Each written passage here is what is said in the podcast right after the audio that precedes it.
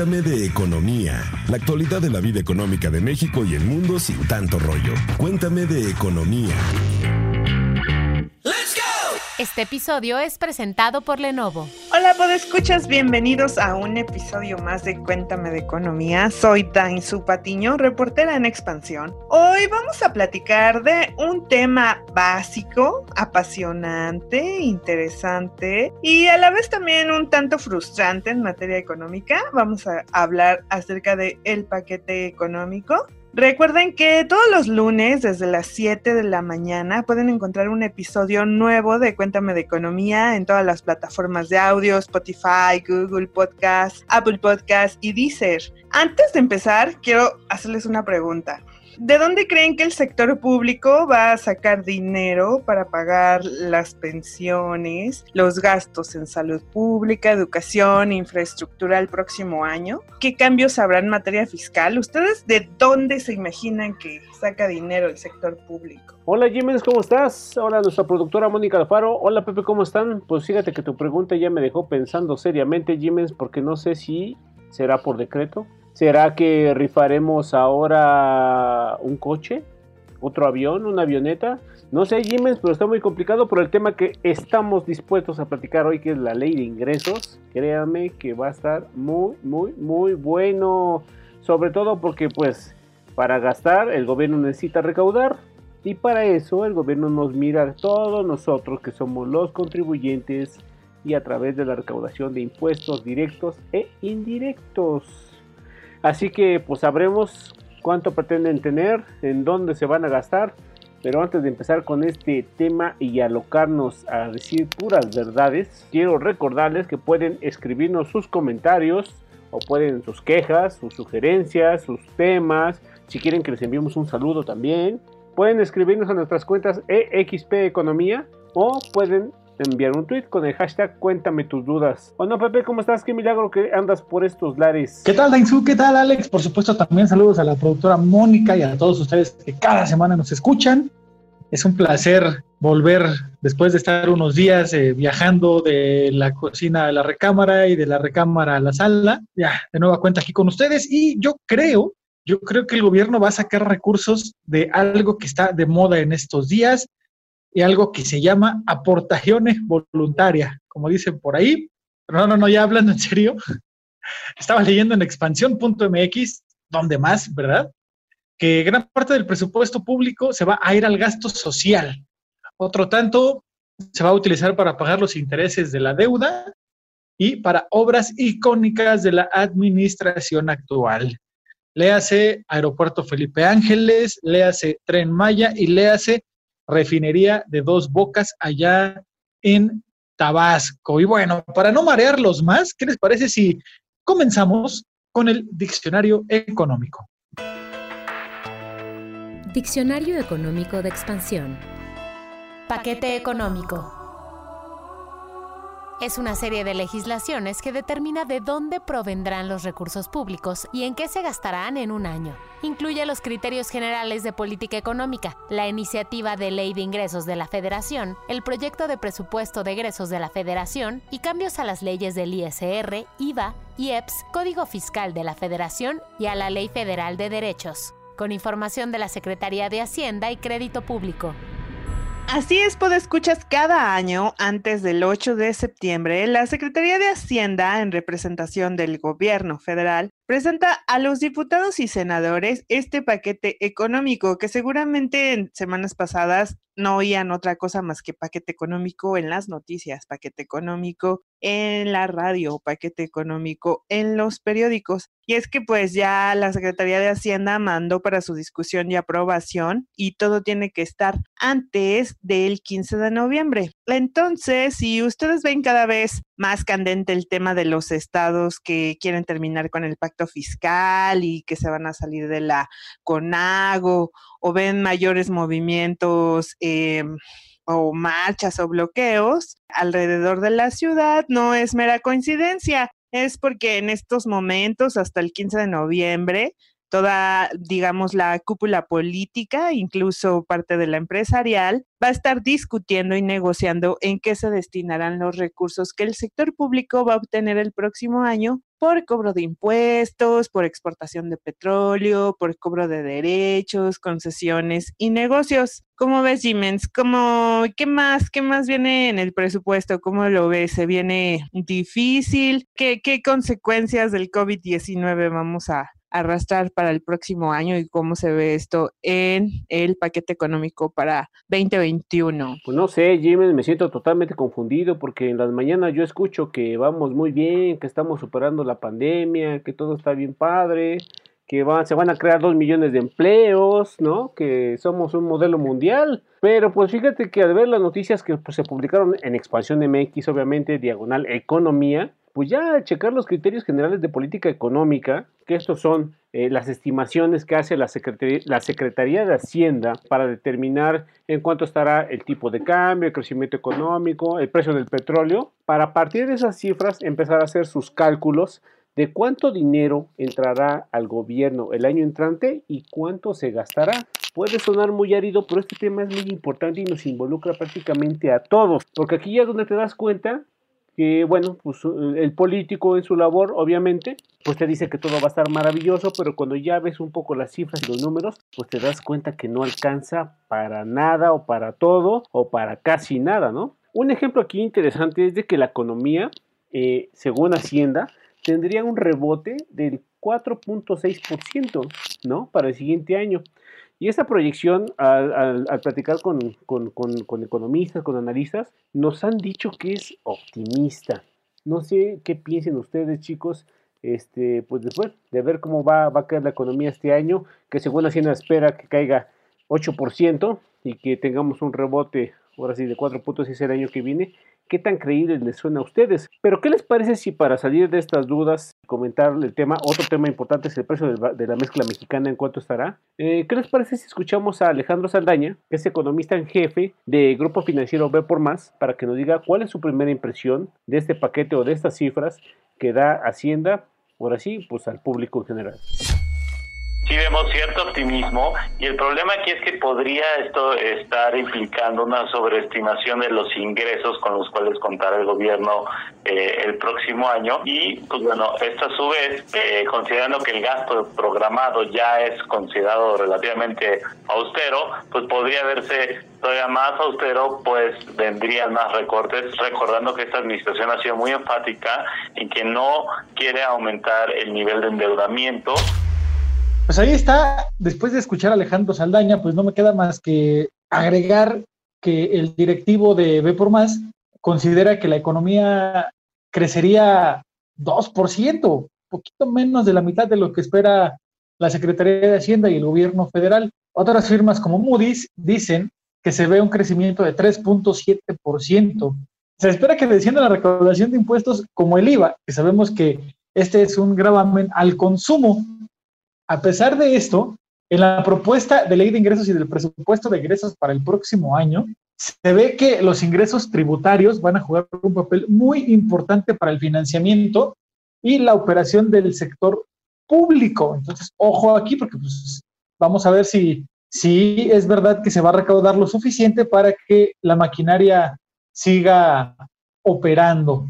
Y también en el, en el paquete económico se estima los ingresos tributarios crezca un 5.7%, sumando 3.5 billones de pesos, mientras que los ingresos petroleros llegarán a 936 mil millones de pesos. Los ingresos no tributarios, que son todos aquellos que se obtienen por transferencias extraordinarias, se estima que caerán un 60% en comparación con este ya complicado 2020.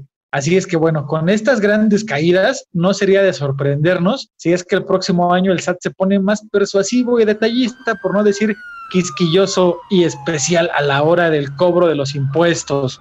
¿O estoy mal, Dainzu? Pues yo creo que ahora sí tu olfato de periodista no te falla, Pepe. El paquete económico, en específico, la parte de la miscelánea fiscal, que es donde vienen los cambios a las leyes del ISR, IVA, IEPS y al Código Fiscal Federal, que es donde vienen todas las condiciones para el cobro de impuestos, pues vienen propuestas para reforzar la eficiencia tributaria. Incluso, pues, explícitamente lo reconoce el federal en su propuesta para la reformas a estas leyes. Fuerte, claro. Mm, eh, vienen algunas eh, medidas muy específicas, por ejemplo, que ahora para tu devolución de impuestos tendrás que confirmar tu presencia en tu domicilio fiscal cuando te lo requiera el SAT. O sea, si tú pides una, una devolución de impuestos, te salió saldo a favor en tu, en tu declaración, se la pides al SAT y entonces el SAT te revisa y a la hora de querer confirmar esta solicitud te va a buscar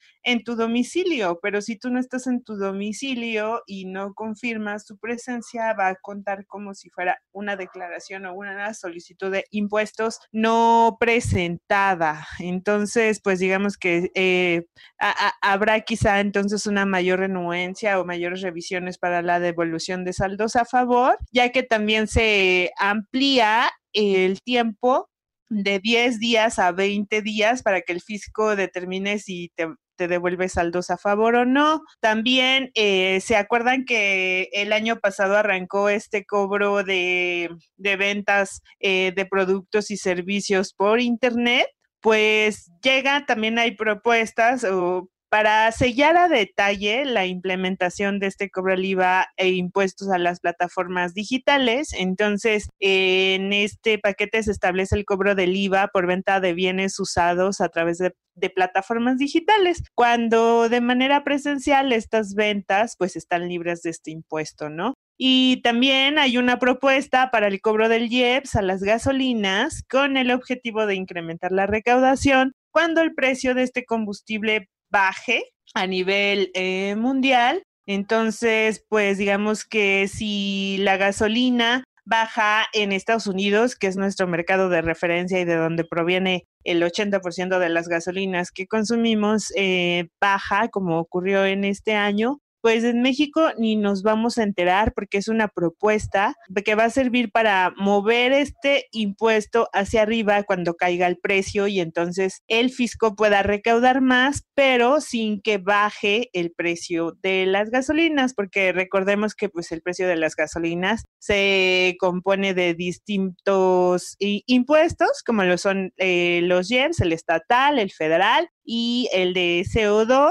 pero también se le cobra el IVA y también en su precio se incluye el precio del combustible en el mercado y los costos logísticos y pues incluye pues las ganancias para los distribuidores, ¿no? Entonces, pues ahí sí, pues sí, efectivamente no va a subir pero tampoco a bajar la gasolina el próximo año. ¿Cómo ves, Siemens? Yo creo que nos vamos a tener que poner bien vivitos al presentar la declaración anual el próximo año, ¿no? Pero cuéntanos, ¿en qué se va a gastar este dinero según el paquete económico que presentó el titular de Hacienda Arturo Herrera al Congreso de la Unión. Pues así es, Jiménez, la verdad está un poco complicado esto, porque ya ver los numeritos, pues no se ve nada, nada, nada positivo, por lo menos en materia de ingreso y gasto para el año que viene. Pero mira, pongámosle numeritos.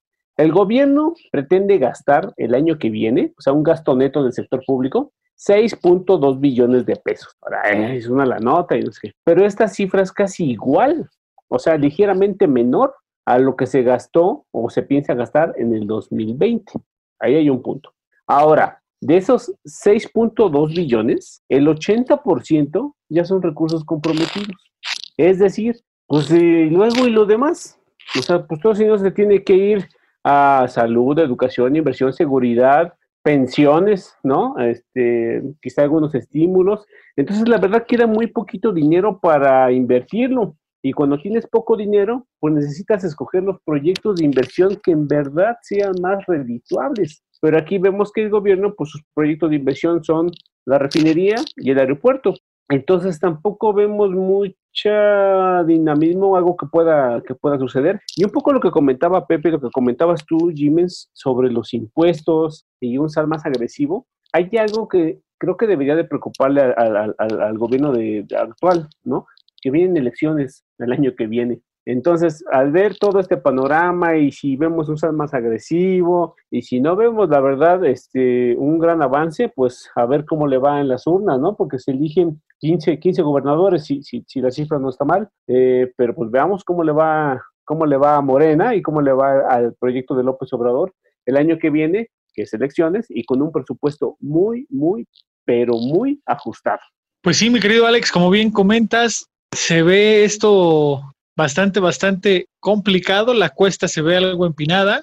Y bueno, para seguir con esto de los numeritos, de los 6.2 billones de pesos, que como bien dices es ligeramente menor al presupuesto anterior, y si a eso le descontamos la inflación, y bueno, mejor ya no le sigo porque si no nos vamos a deprimir y todavía no empezamos el 2021. Solamente se van a destinar 107.200 millones de pesos a proyectos de inversión. Como bien comentabas, pues el tren Maya, la refinería y el aeropuerto.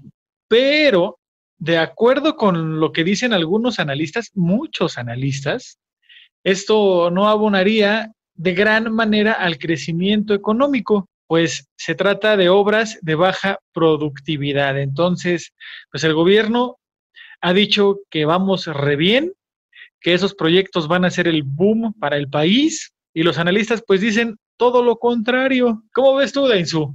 Si tú estuvieras en lugar de Arturo Herrera, que tú fueras secretaria de Hacienda y Crédito Público y tuvieras a tu cargo el manejo de esos 6.2 billones de pesos, ¿qué diantres harías?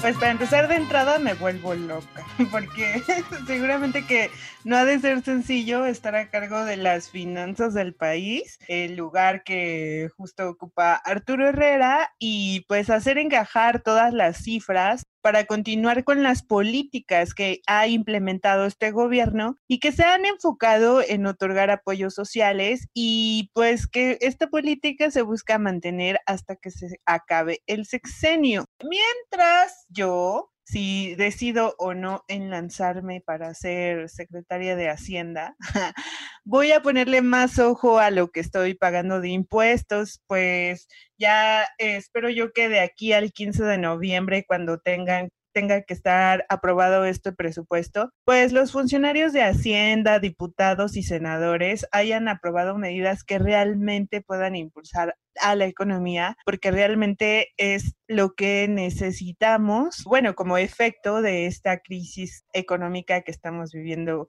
y que se intensificó con el COVID-19. Sería ideal que todos los políticos que están inmersos en la aprobación del paquete económico pues dejaran el interés político de un lado pues como decía Jiménez, ¿no? Tenemos elecciones intermedias el próximo año y pues lamentablemente gran parte de las decisiones que se toman en materia económica pues están fuertemente influidas por los intereses políticos. ¿Y ustedes qué opinan? Háganos saber sus comentarios, sus quejas a la cuenta arroba EXP Economía en Twitter y síganme en arroba Dainsub con Z y con P al final. ¿O no, Jimens, tú qué opinas de todo esto? ¿Qué onda? ¿Vas a arreglarte con el SAT? ¿Vas a andar ahí pagando más impuestos? ¿Ya hiciste tus cálculos? Pues no, Jimens, la verdad tengo miedo, pero algo que sí me emociona es de que el cierre de año, las próximas semanas van a estar muy buenas,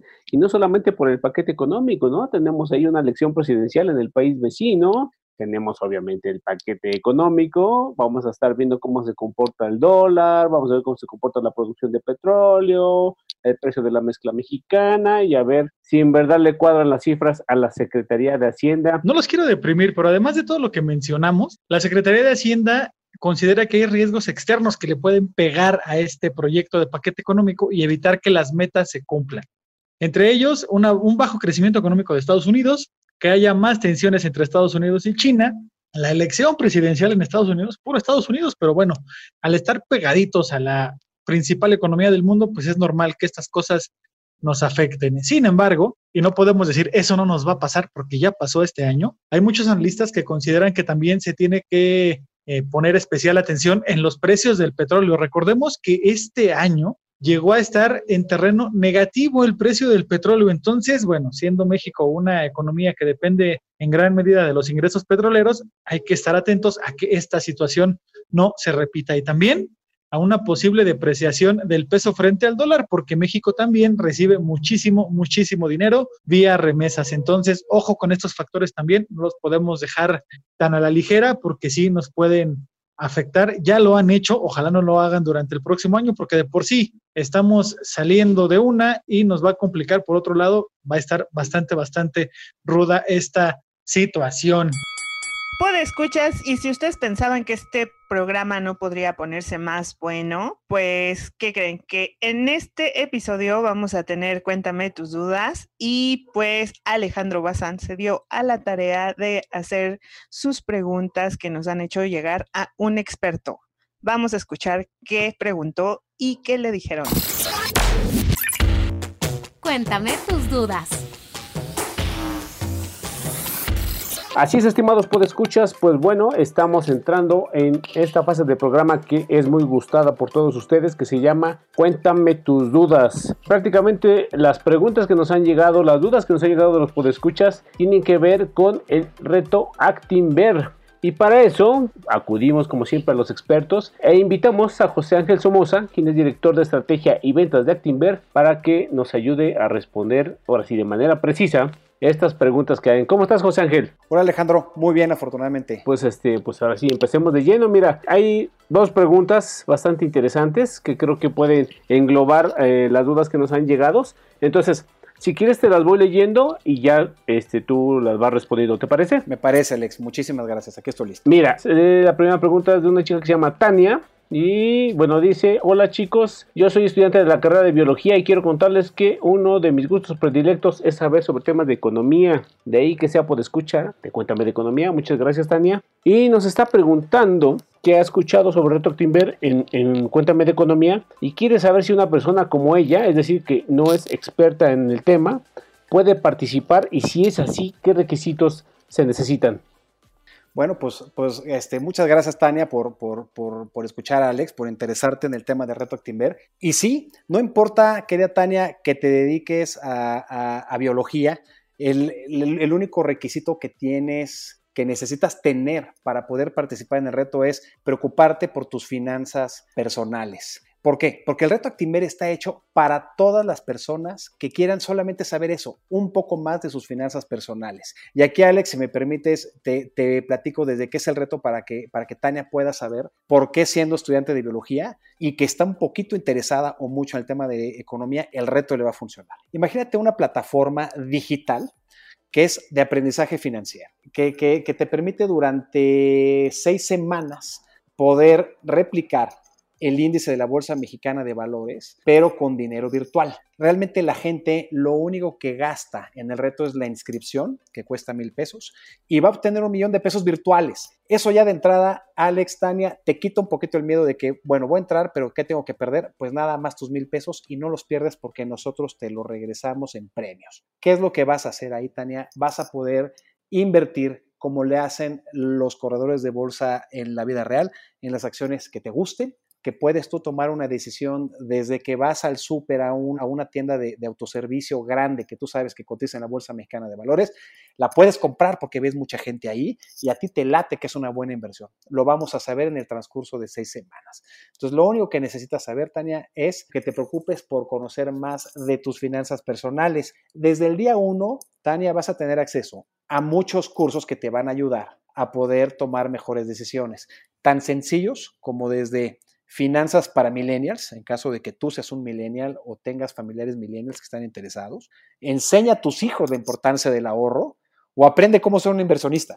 O sea, con esos tres, Tania, tú que eres bióloga, vas a tener el primer eh, vistazo de lo que es el mundo de las inversiones. Creo que sí está muy bien, así que Tania, Ahí está contestada tu, tu, pregunta. Y tenemos otra, este, mira, este es de un chico que se llama Emiliano. Dice, hola, soy Emiliano y soy recién egresado de la carrera de finanzas. Les escribo porque me gustaría saber más sobre el recto Actimber, principalmente sobre qué tan apegado está a lo que viven los corredores de bolsa en la vida real y qué puedo obtener yo de experiencia al inscribirme. Pues muchas gracias, Alex, y gracias, Emiliano, por tu pregunta.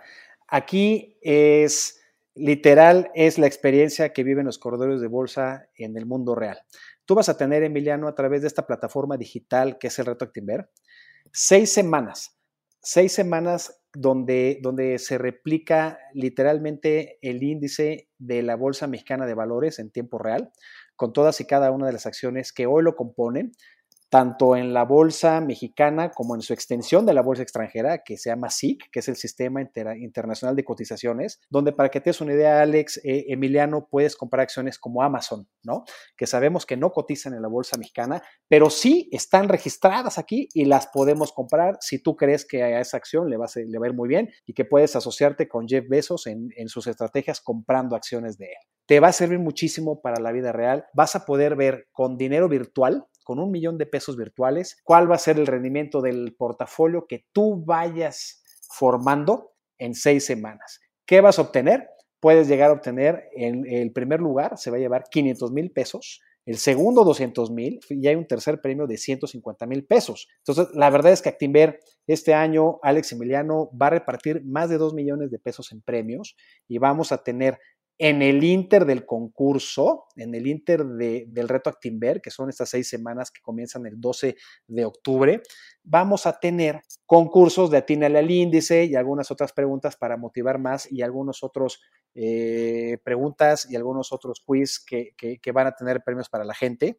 Que además, te voy a platicar algo, parte de tu inscripción la vamos a utilizar para abrirte una cuenta. Si tú todavía eres millennial y no tienes ninguna cuenta, nosotros con ese dinero te vamos a abrir tu primera cuenta 100% digital en Actinver. Entonces, la respuesta, y si te parece, Alex, con esto, con esto termino de responderle Emiliano, es sí, lo que vas a ver en el reto Actinver es parecido prácticamente en lo que vivimos en el mundo real, los corredores de bolsa. Vas a ver los rendimientos, vas a ver sube y bajas en las acciones y pues bueno, entre tu feeling y el análisis que puedas hacer, al cual tendrás acceso eh, desde que te inscribes a cursos en Actinver muy sencillos o muy sofisticados según tu perfil para que puedas tomar las correctas decisiones de inversión en las seis semanas que dure el reto. Pues José Ángel, la verdad suena bastante interesante esto del reto Actinver. ¿Nos podrías recordar ¿Hasta cuándo tengo para inscribirme y en dónde puedo hacerlo? Por supuesto, querido Alejandro, todo, es digital, todo va a ser online y a través de nuestras redes sociales y la página de, de Actinver. Entonces, www.retoactinver, eh,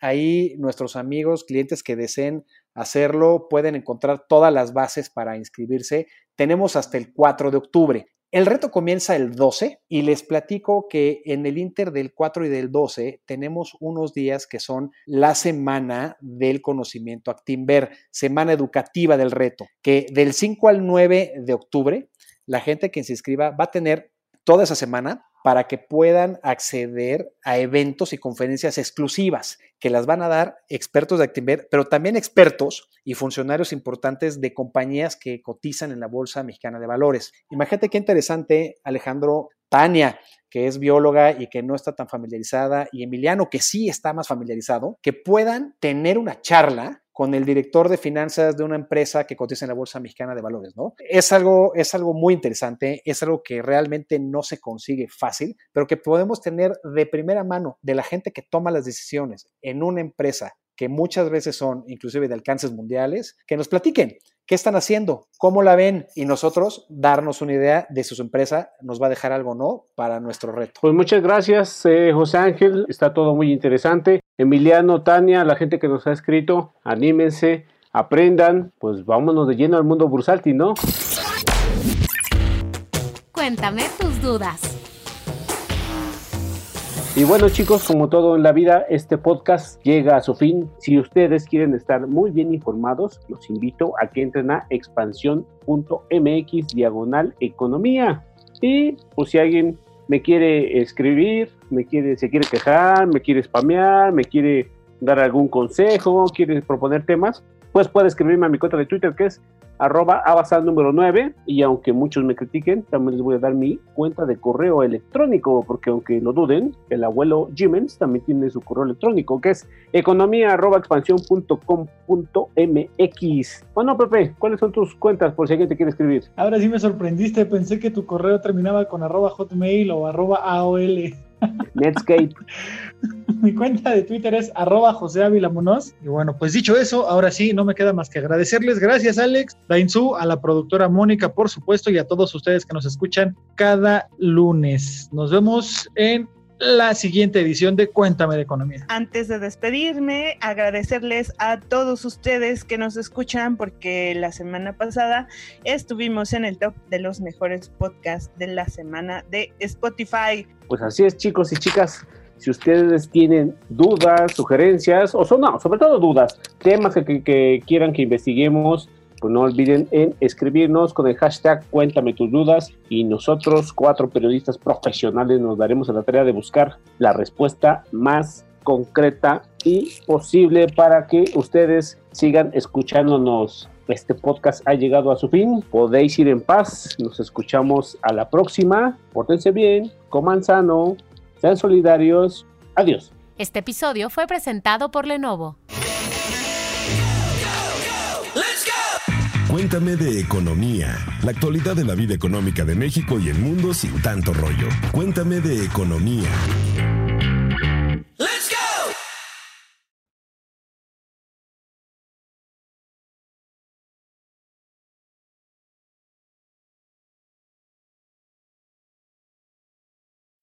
When you need mealtime inspiration, it's worth shopping Kroger, where you'll find over 30,000 mouthwatering choices that excite your inner foodie. And no matter what tasty choice you make, you'll enjoy our everyday low prices, plus extra ways to save, like digital coupons worth over $600 each week. You can also save up to $1 off per gallon at the pump with fuel points. More savings and more inspiring flavors make shopping Kroger worth it every time. Kroger, fresh for everyone. Fuel restrictions apply. Hello, it is Ryan, and I was on a flight the other day playing one of my favorite social spin slot games on chumbacasino.com. I looked over the person sitting next to me, and you know what they were doing? They were also playing Chumba Casino. Coincidence? I think not. Everybody's loving having fun with it. Chumba Casino is home to hundreds of casino style games that you can play for free anytime, anywhere, even at 30,000 feet. So sign up now at chumbacasino.com to claim your free welcome bonus. That's chumbacasino.com and live the Chumba life. No purchase necessary. Group. Void were prohibited by law. See terms and conditions. 18 plus.